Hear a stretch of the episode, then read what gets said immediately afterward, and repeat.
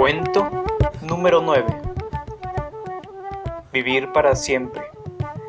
Del autor James George Fraser, etnólogo inglés nacido en Glasgow en 1854 y muerto en 1941.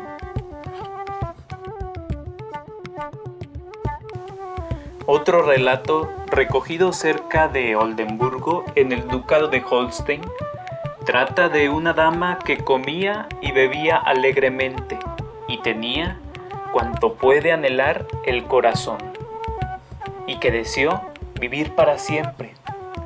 En los primeros años todo fue bien, pero después empezó a encogerse y arrugarse hasta que ya no pudo andar, ni estar de pie, ni comer, ni beber, pero tampoco podía morir pues había querido vivir para siempre.